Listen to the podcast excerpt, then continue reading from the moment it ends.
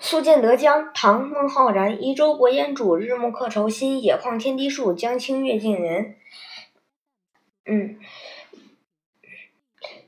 孟浩然是六百八十九至七百四十年，嗯，唐代诗人，襄州襄阳人。他的诗淡雅清新，多写田园隐逸生活，与王维齐名。同为盛唐山水田园诗的代表作家，主要作品有《春晓》《宿建德江》等。译文：行船停靠在烟雾迷茫的江中沙洲旁，日落黄昏时，旅途的愁思越来越深。茫茫浩然里的低垂的天幕比树还低，江江水轻轻一轮明月，离人很近。